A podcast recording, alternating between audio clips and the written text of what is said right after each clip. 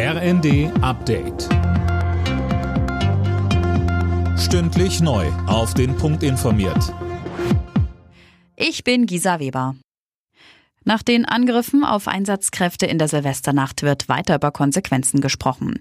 Der Hauptgeschäftsführer des Deutschen Städtetags DEDI sagte dem Redaktionsnetzwerk Deutschland, dass er mit mehr Böllerverbotszonen beim nächsten Jahreswechsel rechnet.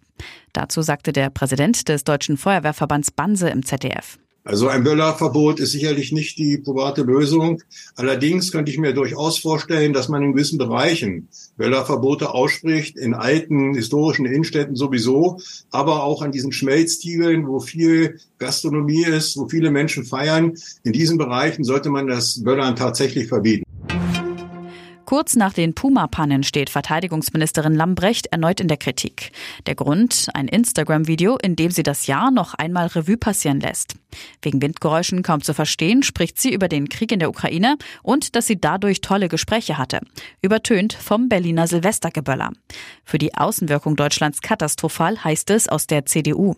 Damit sei die Ministerin endgültig nicht mehr tragbar. Im Kampf gegen Lebensmittelverschwendung will Landwirtschaftsminister Özdemir sogenanntes Containern erlauben. Viel zu viel Lebensmittel landen im Müll, sagte er der Rheinischen Post. Alena Tribold. Insgesamt 11 Millionen Tonnen pro Jahr, so Özdemir. Es gibt deshalb nicht die eine Lösung, um das Problem auf einen Schlag zu lösen. Wir müssen pragmatisch schauen, wo wir ansetzen können, meint der Minister. Wer noch essbare Lebensmittel etwa aus den Abfallcontainern der Supermärkte holt, also containert, kann wegen Diebstahls oder Hausfriedensbruchs bestraft werden. Özdemir meint, ich glaube, wir alle wünschen uns, dass sich unsere Polizei und Gerichte stattdessen um Verbrecher kümmern. Fußballidol Pelé wird heute in Brasilien beigesetzt.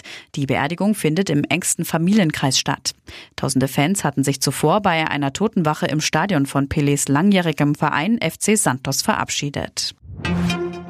Und Gabriel Clemens hat bei der Darts-WM in London den Einzug ins Finale verpasst. Der 39-Jährige unterlag im Halbfinale dem amtierenden Vizeweltmeister Michael Smith aus England mit 2 zu 6. Clemens ist der erste Deutsche, der jemals so weit bei einer Darts-WM gekommen ist. Alle Nachrichten auf rnd.de